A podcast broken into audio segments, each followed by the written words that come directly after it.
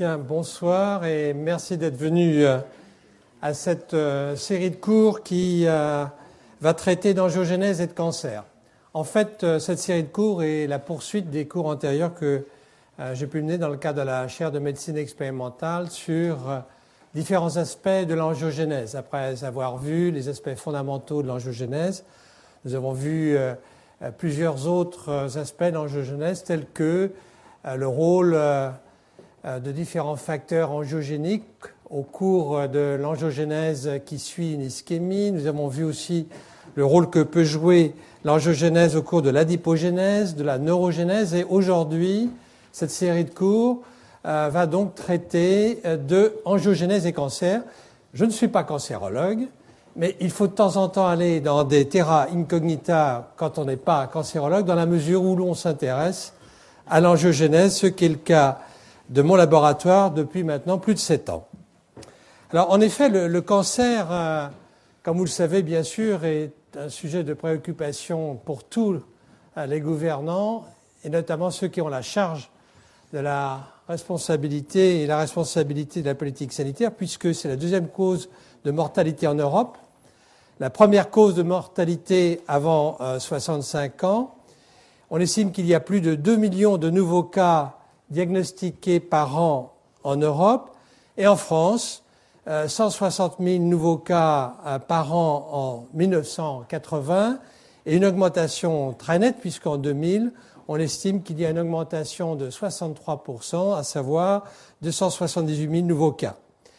Euh, plusieurs cancers, sinon la, la, majorité des cancers sont en progression, qu'il s'agisse des cancers de la prostate, du sein, du poumon, et si on prend par exemple le cancer colorectal, qui est un cancer dont on va reparler euh, au cours de cette séance dans la mesure où l'on a pour la première fois une démonstration de l'efficacité d'un traitement anti-angiogénique, 36 000 nouveaux cas en 2000 euh, et en 2020 on projette 45 euh, 000 nouveaux cas. Comme vous le voyez, c'est donc une augmentation considérable. Quelles en sont les causes? Bien sûr, le vieillissement de la population, nous sommes euh, finalement victimes du succès de l'allongement de la vie, euh, six mois tous les deux ans, notamment grâce au progrès dans le domaine cardiovasculaire, mais aussi les facteurs évitables euh, que sont le tabagisme et l'alcoolisme. Et le coût est estimé en France à environ 15, millions, 15 milliards d'euros par an.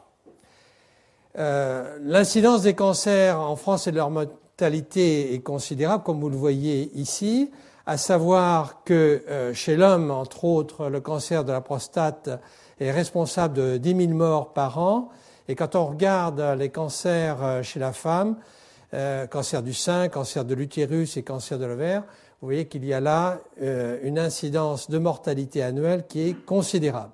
Le cancer du poumon est en augmentation, et notamment chez la femme qui fume, et donc il y a une augmentation. Le cancer colorectal, dont je vous disais un mot tout à l'heure, est responsable euh, de 16 000 morts par an.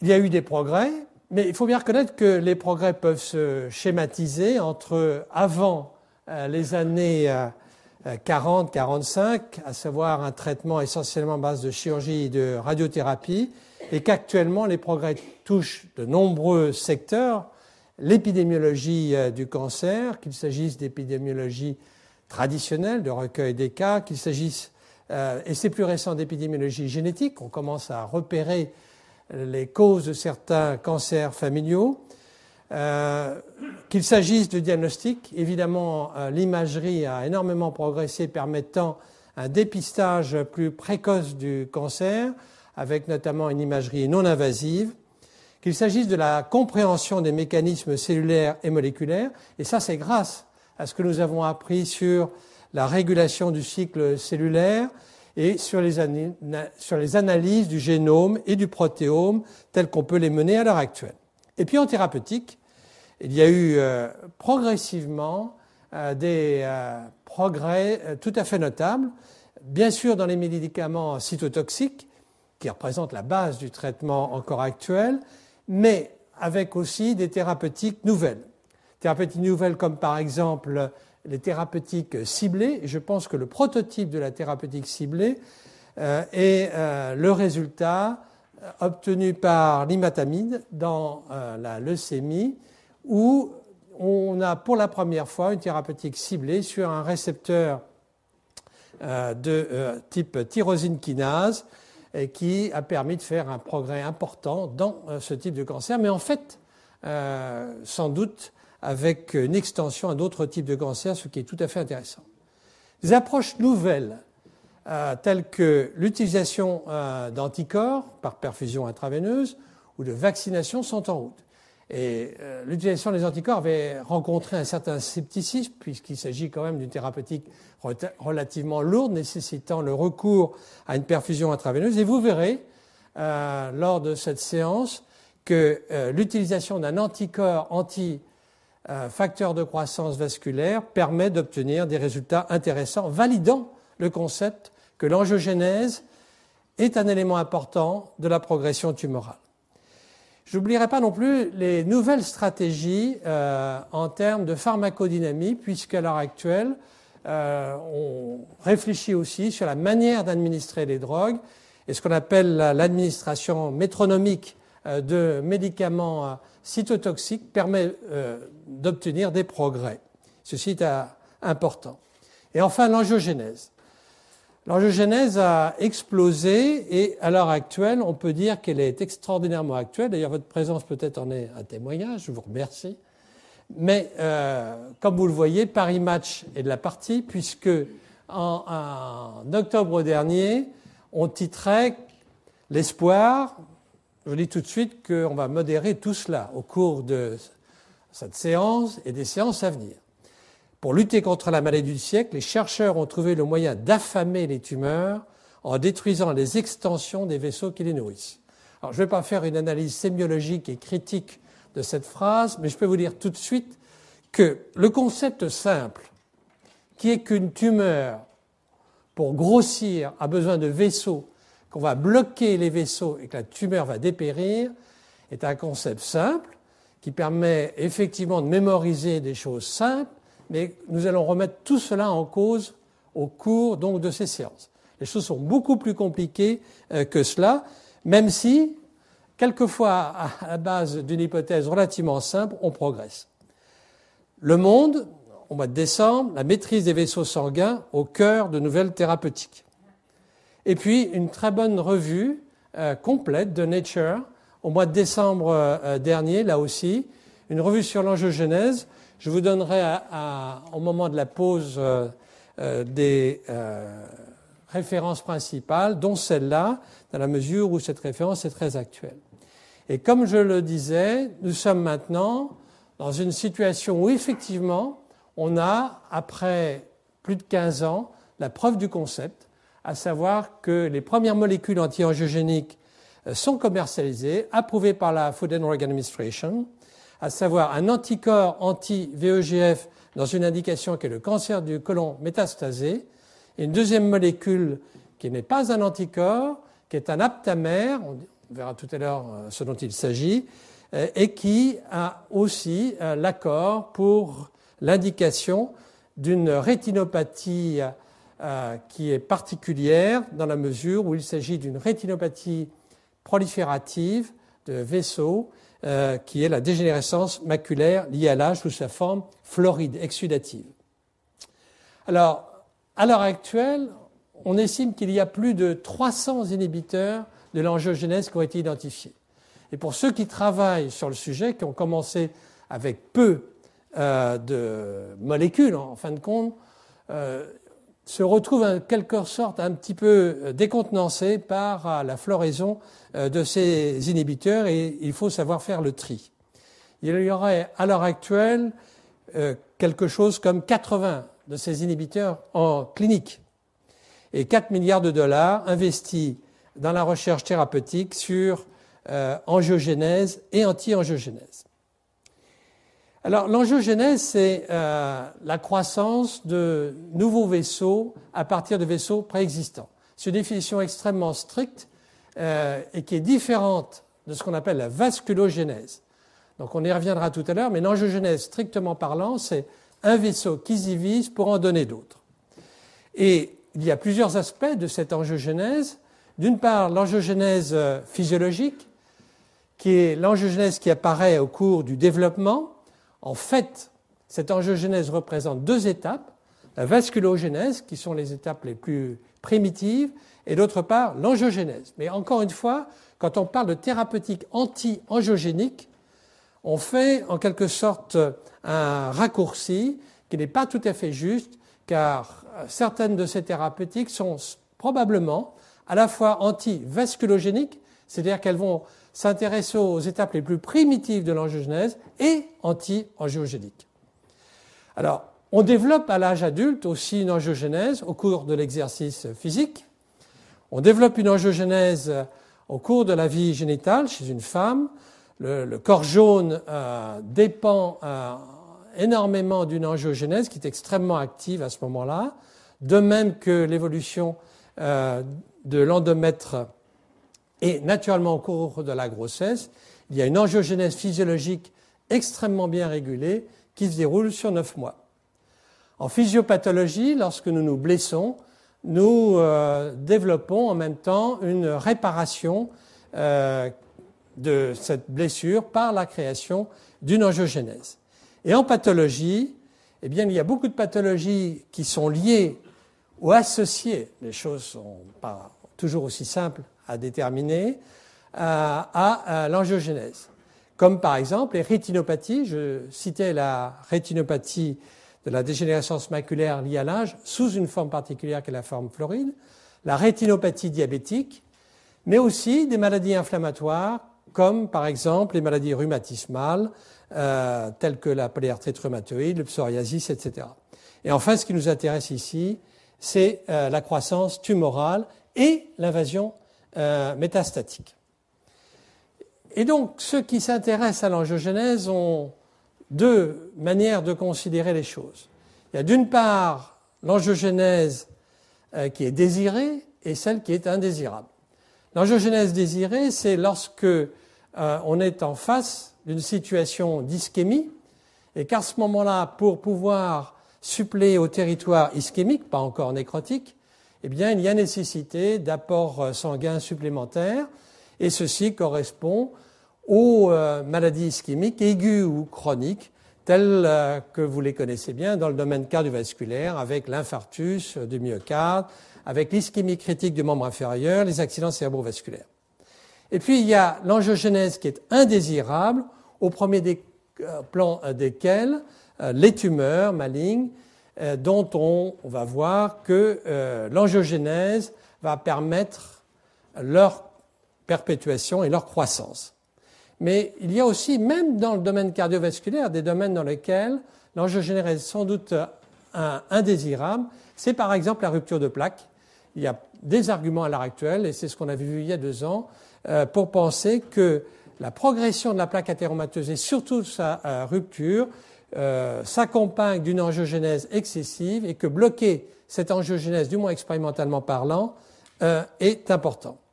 Alors c'est très important d'avoir ces deux aspects de l'angiogénèse en tête et de les mémoriser, puisque lorsque l'on va s'intéresser à promouvoir ou à bloquer l'angiogénèse, suivant que l'on a affaire à une angiogénèse qu'on désire ou qu'on ne désire pas, on va voir quasiment automatiquement une possibilité sur l'autre aspect euh, de euh, l'angiogénèse.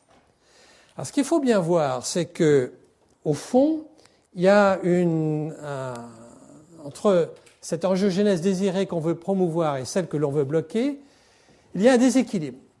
Euh, très sincèrement, je pensais il y a 7-8 ans, quand on a démarré le travail, que l'angiogénèse thérapeutique se développerait plus vite que euh, l'inhibition de l'angiogénèse. Or, à l'heure actuelle, en matière de thérapeutique pro-angiogénique, il y a un certain, je dirais pas retard, mais en tout cas, il y a un certain délai avant euh, d'avoir des applications cliniques reconnues. Les administrations de euh, facteurs de croissance vasculaire n'ont pas donné tous les résultats que l'on souhaitait, et à l'heure actuelle, il y a toute une recherche qui se fait par l'intermédiaire de cellules souches. L'histoire est plus complexe que simplement de promouvoir une angiogénèse par un facteur de croissance. En revanche, la thérapeutique anti-angiogénique, comme je le disais en introduction, euh, semble tout à fait prometteuse.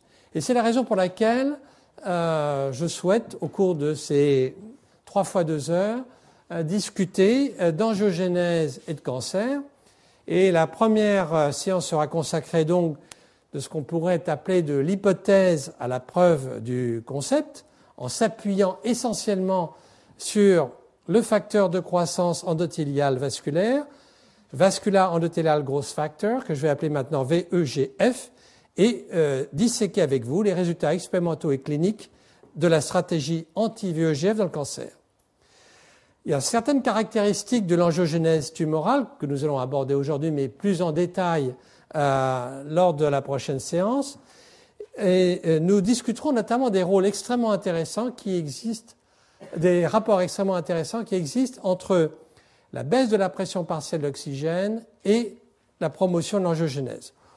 Le message en un mot, une baisse de la pression partielle d'oxygène tissulaire entraîne une promotion de l'angiogénèse, notamment par le VEGF, mais pas uniquement par lui. Et ceci s'appuie aussi euh, sur des données cliniques très précises, à savoir des maladies certes peu fréquentes, mais qui nous permettent d'étayer ce concept comme une maladie qui touche plusieurs organes, qui est la maladie de von Hippel-Lindau. Et enfin, il n'y a pas que le VEGF et les anti-VEGF, il y a de nombreux facteurs pro- et anti-angiogéniques, j'en ai dit un mot, et euh, ce sera le sujet de la dernière séance. Alors aujourd'hui, je voudrais aborder avec vous quelques mots d'historique. C'est toujours intéressant de voir brièvement l'histoire en matière euh, d'angiogénèse et d'anti-angiogénèse, parler des principales caractéristiques des vaisseaux sanguins normaux et tumoraux, d'approfondir euh, le vascular endothélial growth factor, le VEGF, et puis de commencer à voir les premiers résultats thérapeutiques dans le domaine expérimental et dans le domaine clinique. Et si nous avons le temps aujourd'hui, sinon la prochaine fois, je voudrais qu'on s'intéresse à une question importante qui est est-ce que l'on peut prédire l'agressivité ou le pouvoir métastatique d'un cancer en s'aidant d'un certain nombre de marqueurs que sont euh, les facteurs angiogéniques? Alors, première chose, la formation des vaisseaux, quelques mots d'histoire, simplement pour dire que l'histoire se répète entre euh, le XVIIIe siècle où déjà Malpighi, quelques 15 ans après la découverte de la circulation sanguine par Harvey, montrait euh, ici, ce grand anatomiste montrait la vascularisation d'un embryon de poulet et décrivait déjà euh, le système sanguin et le système lymphatique. Le système lymphatique, quelques années plus tard, était décrit aussi par euh, Acelius.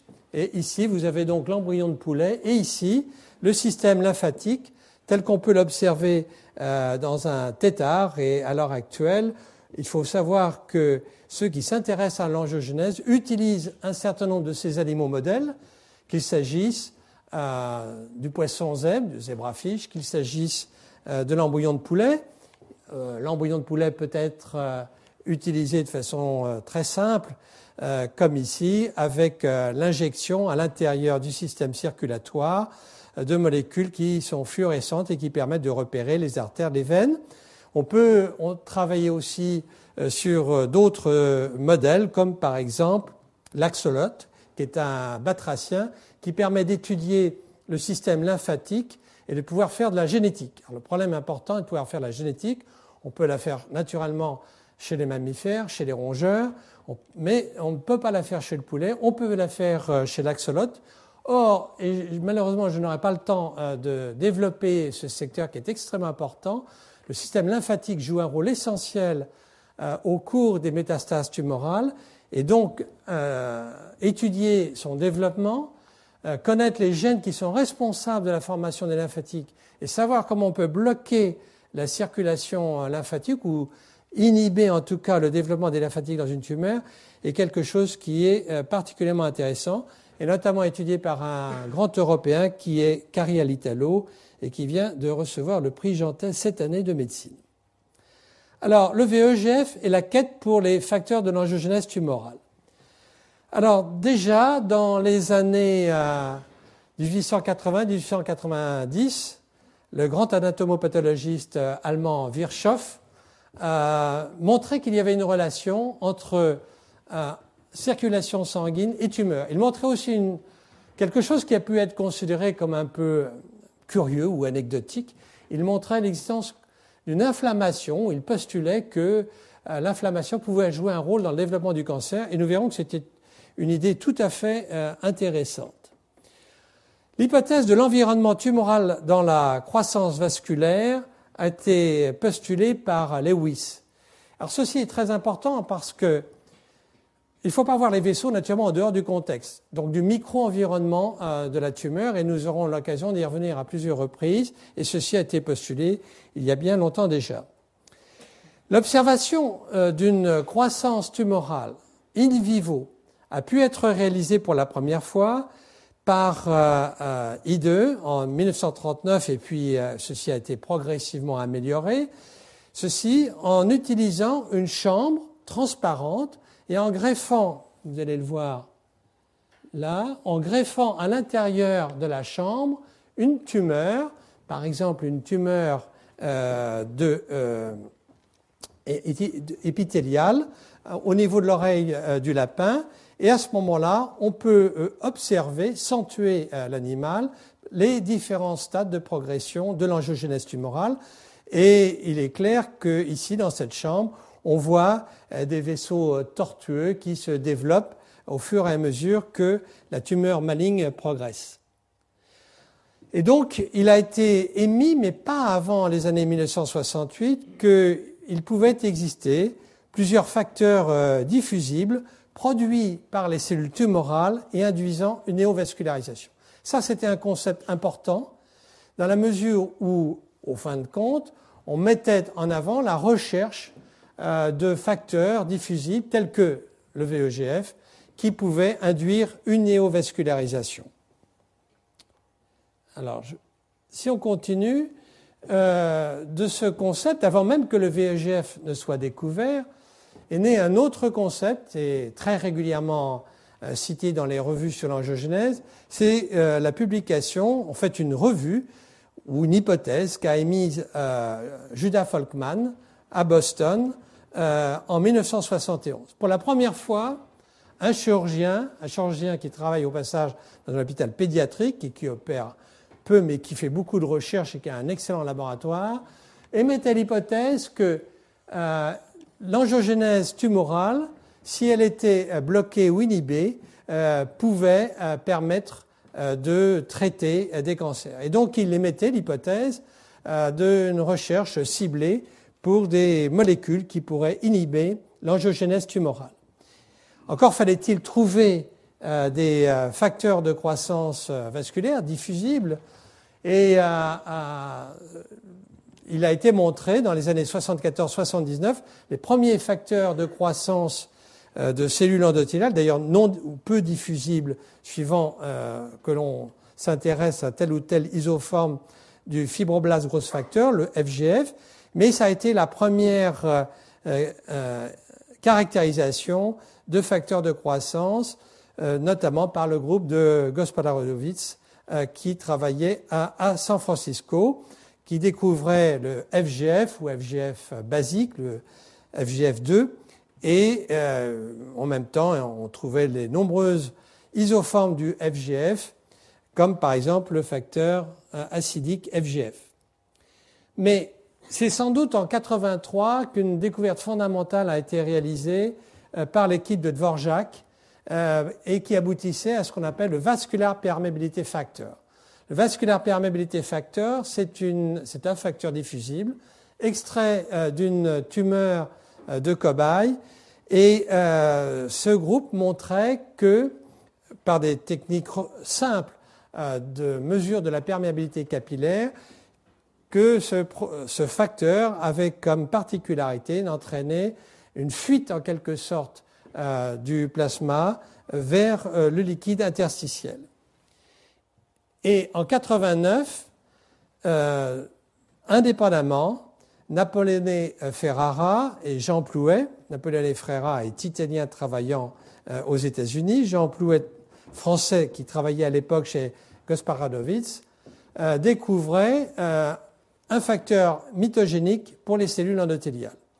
Et donc, pour la première fois, on montrait que, euh, à partir de cellules d'ailleurs hypophysaires, on avait mis en évidence un, facteur qui était capable d'entraîner une prolifération des cellules endothéliales.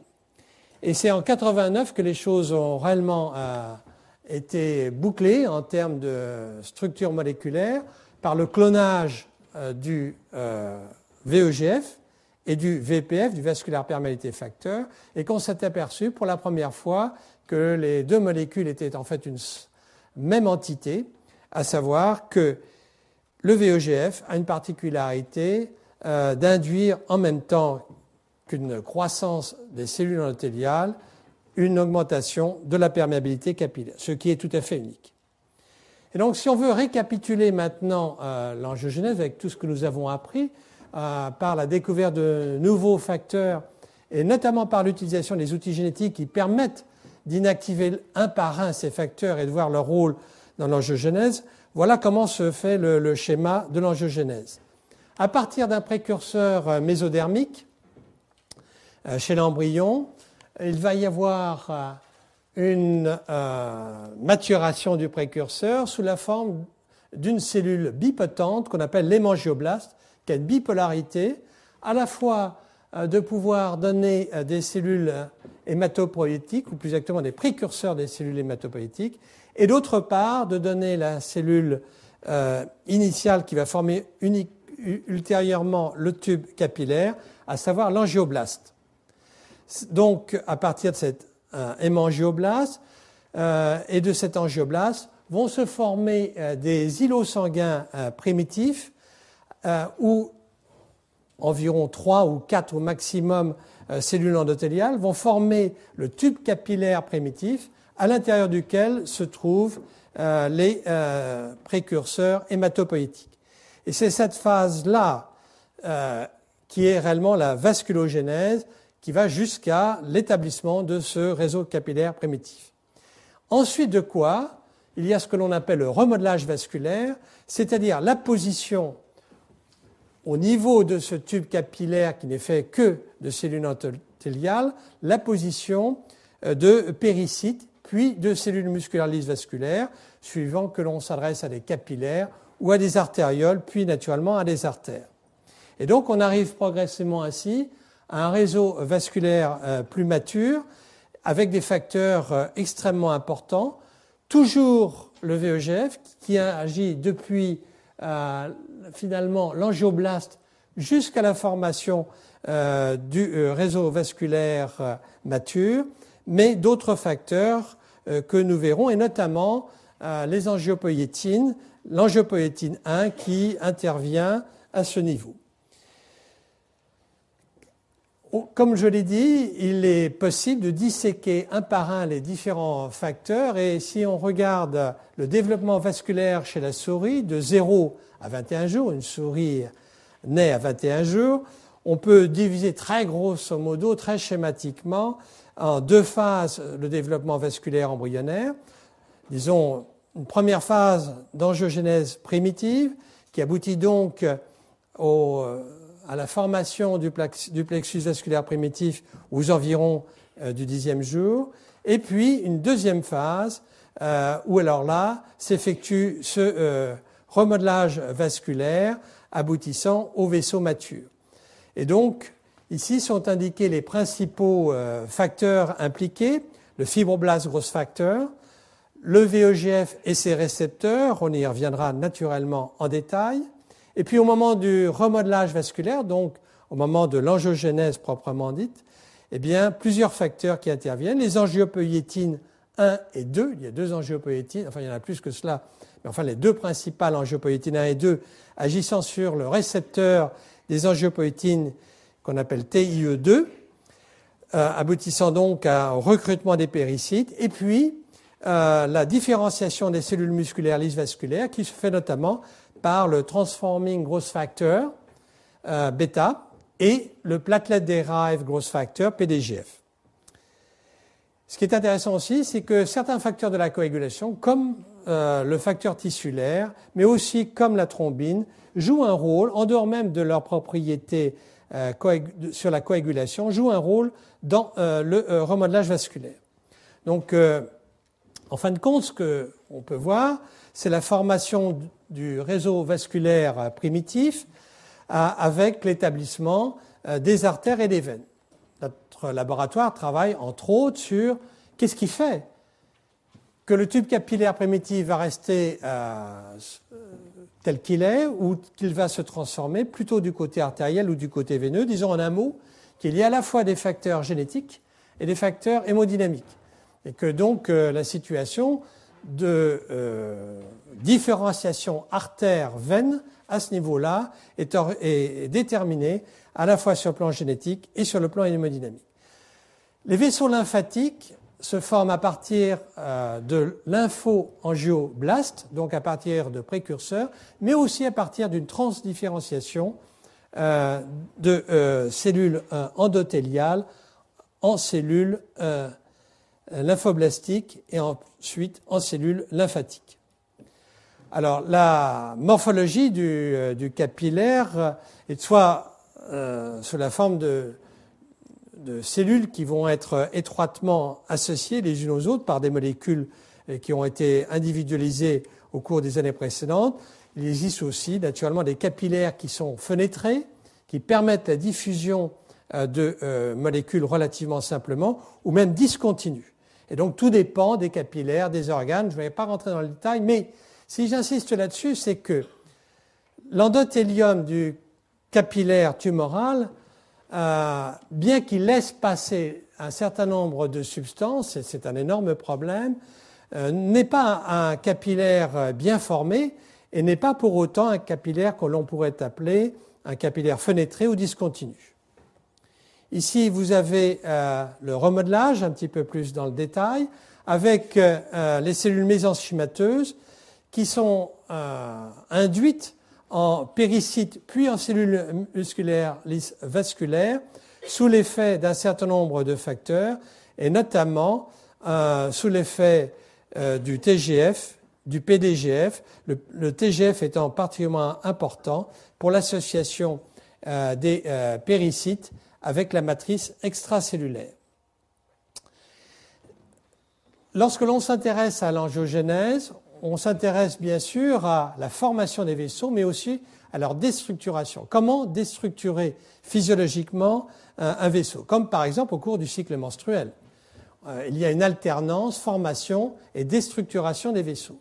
La maintenance des vaisseaux euh, va dépendre de tous les facteurs dont on vient de discuter, à savoir le tube endothélial, essentiellement le VEGF, mais la maintenance du vaisseau va dépendre d'un certain nombre de facteurs produits par les cellules endothéliales, produits par les péricytes, produits par la matrice extracellulaire, et je rappelle l'angiopoïétinin, le PDGF, le TGF-bêta, euh, qui sont euh, particulièrement importants. À ce moment-là, le vaisseau euh, reste stable. Il reste stable même de façon remarquable, puisque une cellule endothéliale ne se renouvelle pratiquement que tous les 3 à 4 ans. Donc une fois que le vaisseau est constitué, il est là pour un bon moment. Comment déstructurer un vaisseau physiologiquement? Eh bien, euh, ceci nécessite l'intervention d'autres molécules. D'une part, une baisse des molécules pro-angiogéniques et en même temps l'apparition de molécules qui sont anti-angiogéniques, comme par exemple la thrombospondine, qui euh, joue un rôle extrêmement important, comme par exemple l'angiopoïétine 2.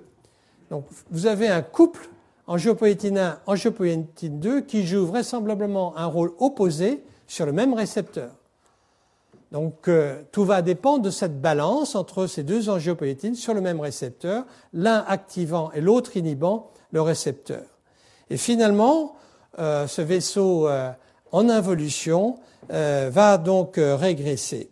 Et au fond, c'est ce qu'on veut chercher à reproduire pharmacologiquement lorsqu'on cherche à inhiber l'angiogénèse.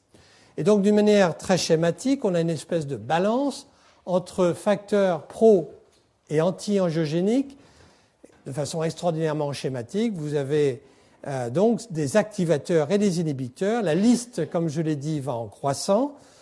Euh, ceux qui s'intéressent à l'angiogénèse euh, thérapeutique vont chercher à développer la, ligne activateur et ceux qui cherchent à inhiber l'angiogénèse comme c'est notre cas au laboratoire, et sont indiquées ici par exemple quelques molécules qui nous intéressent particulièrement, comme par exemple la nétrine 1 et son récepteur, euh, comme par exemple l'angiotensinogène qui est une serpine et qui inhibe l'angiogénèse comme d'autres serpines, comme par exemple le pigment épithélial derived factor ou comme euh, la maspine ou encore la thrombine. Ce sont des serpines qui inhibent l'angiogenèse ou l'angiopoïétine la 4 qui est une angiopoïétine euh, un petit peu particulière.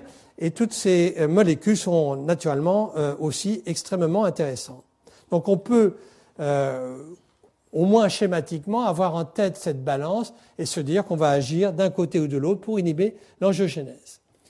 Qu'est-ce qui se passe lorsqu'il existe une angiogénèse tumorale? Eh bien, quand une angiogénèse tumorale se produit, on va passer d'une phase dormante, avasculaire en quelque sorte, à une phase particulièrement active. Et donc, il va y avoir une série de processus qui sont à l'heure actuelle proposé et accepté, à savoir euh, un détachement des péricytes qui entourent les euh, capillaires avec une dilatation des vaisseaux et donc à ce moment-là, euh, le, capillaire n'est plus protégé par les péricytes et va laisser diffuser en partie le secteur plasmatique dans le secteur interstitiel intratumoral. Ensuite, de quoi vont se développer de nouveaux vaisseaux par une véritable angiogénèse, il va y avoir ce qu'on appelle un bourgeonnement angiogénique, euh, la formation de nouveaux vaisseaux et le recrutement ensuite euh, de, de, péricytes, et finalement un réseau vasculaire euh, déstructuré, anormal, tortueux, allongé, qui est la caractéristique de vaisseaux tumoraux. Et donc on va passer euh, finalement euh, de vaisseaux quiescents à des vaisseaux euh, proliférants. La cellule endothéliale est vraiment là l'élément clé, le facteur clé. C'est là-dessus d'ailleurs que l'essentiel des recherches s'est porté. Il ne faudra pas croire pour autant que les autres cellules, et les cellules notamment du, donc du mur vasculaire, sont inintéressantes. Elles jouent un rôle essentiel aussi dans la progression angiogénique. Mais pour euh, le moment, disons que le passage d'une cellule endothéliale à une cellule active est euh, quelque chose d'essentiel et c'est ce qu'on appelle le switch angiogénique ou disons le déclenchement, l'interrupteur euh, angiogénique.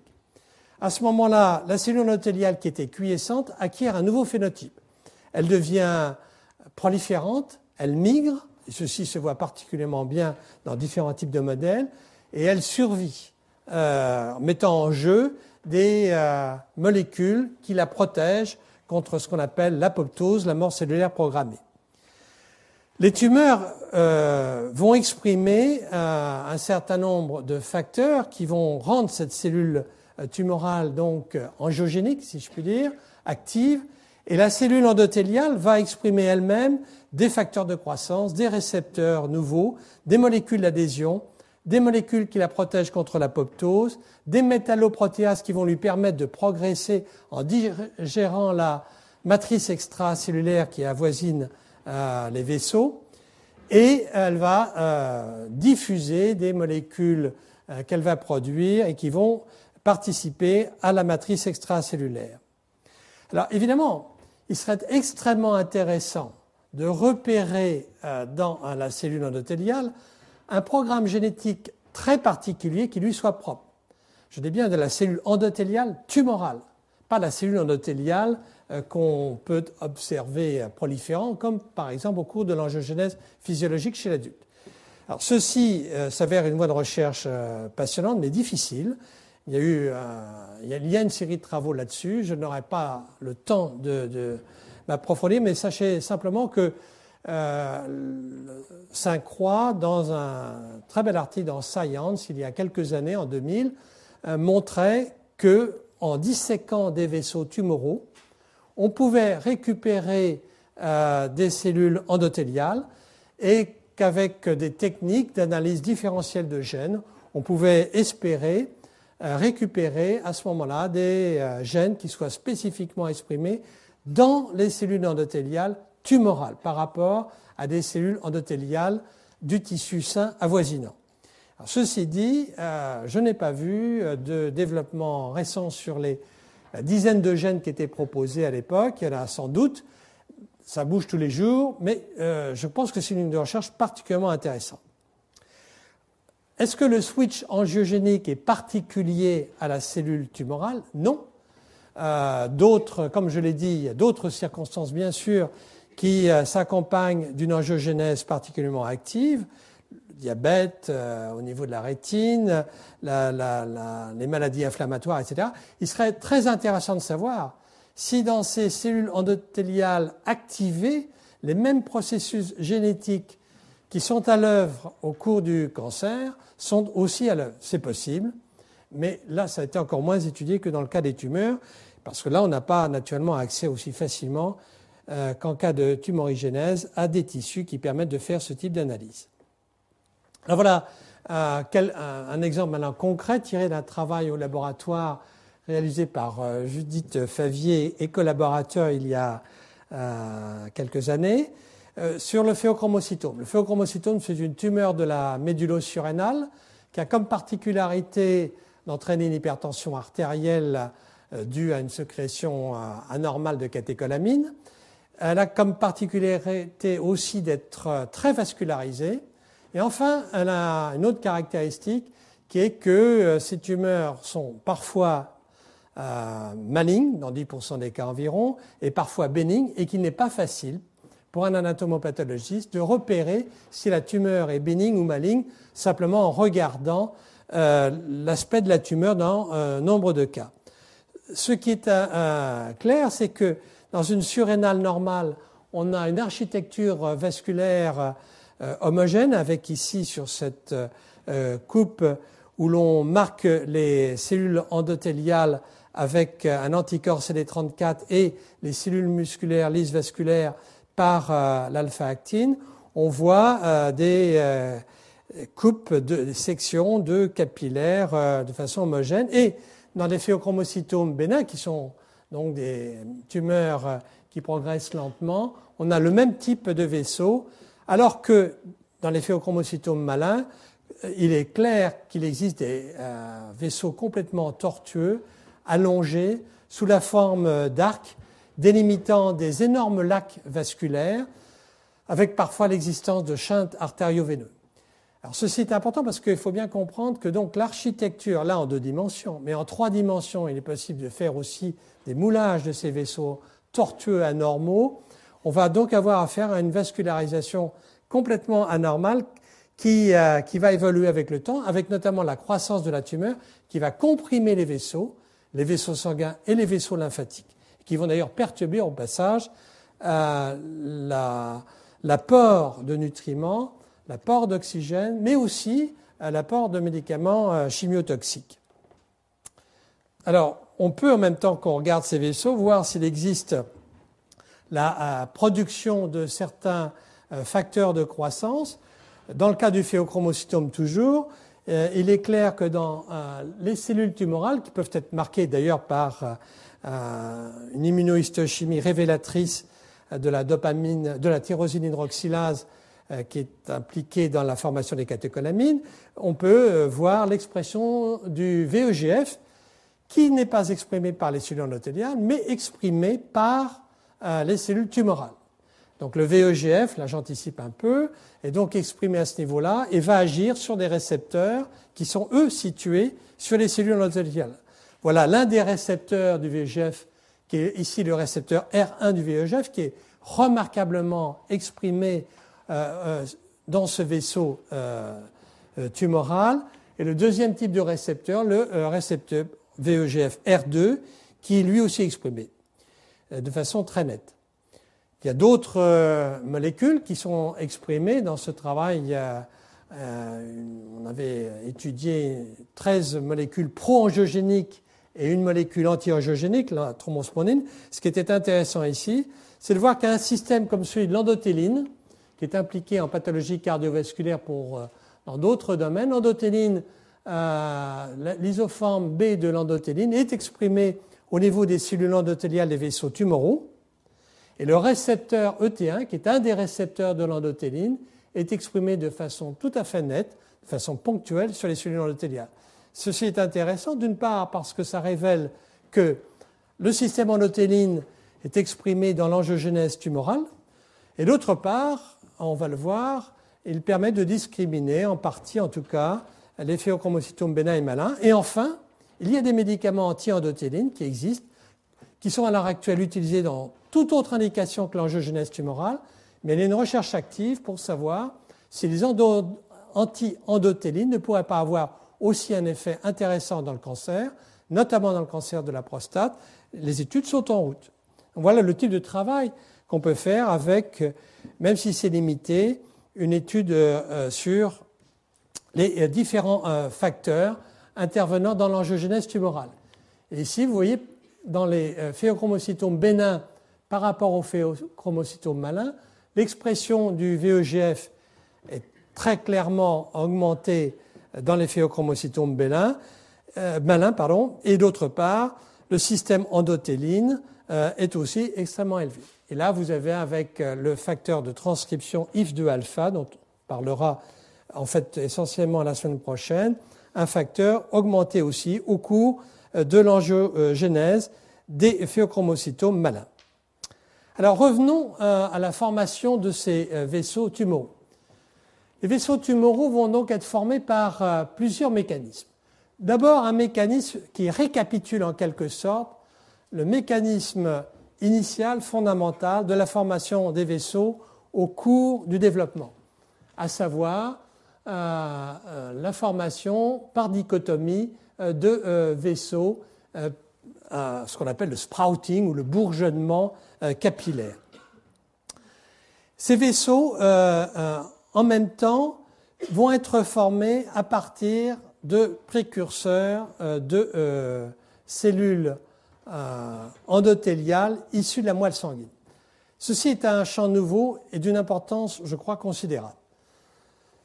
En effet, on pensait jusqu'à présent finalement que l'angiogénèse tumorale, c'était simplement, bon, disons, le bourgeonnement anormalement accru euh, dans la tumeur.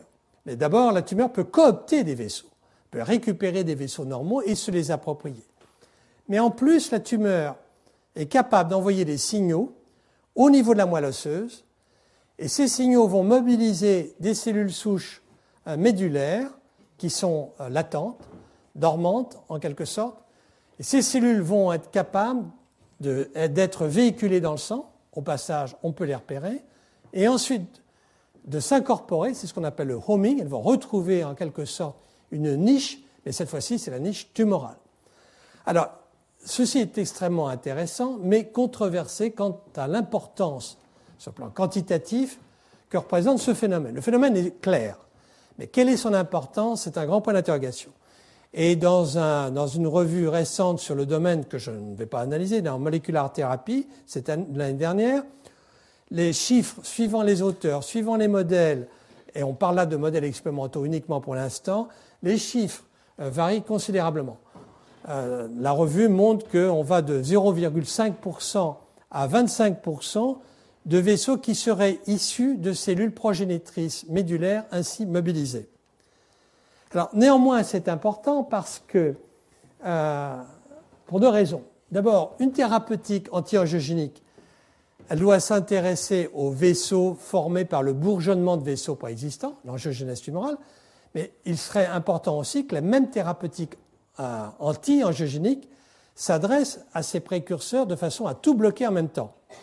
La deuxième chose qui est importante, c'est que quand nos collègues cardiologues, euh, on est de ceux qui naturellement suivent ça très près, ou ceux qui s'intéressent à, la thérapie pro-angiogénique, utilisent les cellules souches progénitrices pour pouvoir vasculariser un territoire ischémique, il faut savoir que s'il y a une tumeur latente, il n'est pas du tout exclu, euh, tant s'en faut, que ces mêmes cellules progénitrices aillent, un, au niveau du territoire ischémique qu'il demande, et deux, aussi au niveau euh, de la tumeur qui euh, le demande aussi. Donc je pense qu'il faut garder ça en tête parce que c'est toujours la double face euh, des choses en matière d'angiogénèse. Enfin, euh, j'insiste encore une fois sur la lymphoangiogénèse qui va permettre de drainer euh, tout le liquide interstitiel de la tumeur et dont le rôle est capital pour euh, la formation de métastases. Et sans rentrer dans le détail, on n'aura pas le temps de réellement rentrer dans le détail du processus métastatique, mais il suffit de réfléchir au fait que les métastases doivent à la fois euh, pénétrer à, l'intérieur euh, du vaisseau, donc il y a un premier phénomène où les cellules cancéreuses doivent pénétrer à l'intérieur du vaisseau et ensuite en sortir. Ce qui veut dire que ces cellules tumorales doivent avoir euh, acquis un certain nombre de propriétés remarquables, comme par exemple l'expression de métalloprotéases. Alors voici aussi quelque chose d'extrêmement intéressant et qui est ce qu'on appelle le mosaïsme des vaisseaux tumoraux. En effet, en dehors des vaisseaux et des capillaires faits de cellules endothéliales, il est possible que dans les vaisseaux tumoraux, il y ait une certaine participation de cellules euh, tumorales. Et même on a été jusqu'à penser qu'il y avait ce qu'on appelle un mimétisme vasculaire qui peut exister, à savoir que, au lieu que les conduits à l'intérieur des tumeurs soient faits uniquement de cellules endothéliales, il ici y avoir des fragments ou même des conduits relativement complets où la bordure du sang est non pas faite par des cellules endothéliales, mais par des cellules tumorales. C'est quelque chose qui est euh, discuté, qui est, intéressant à étudier.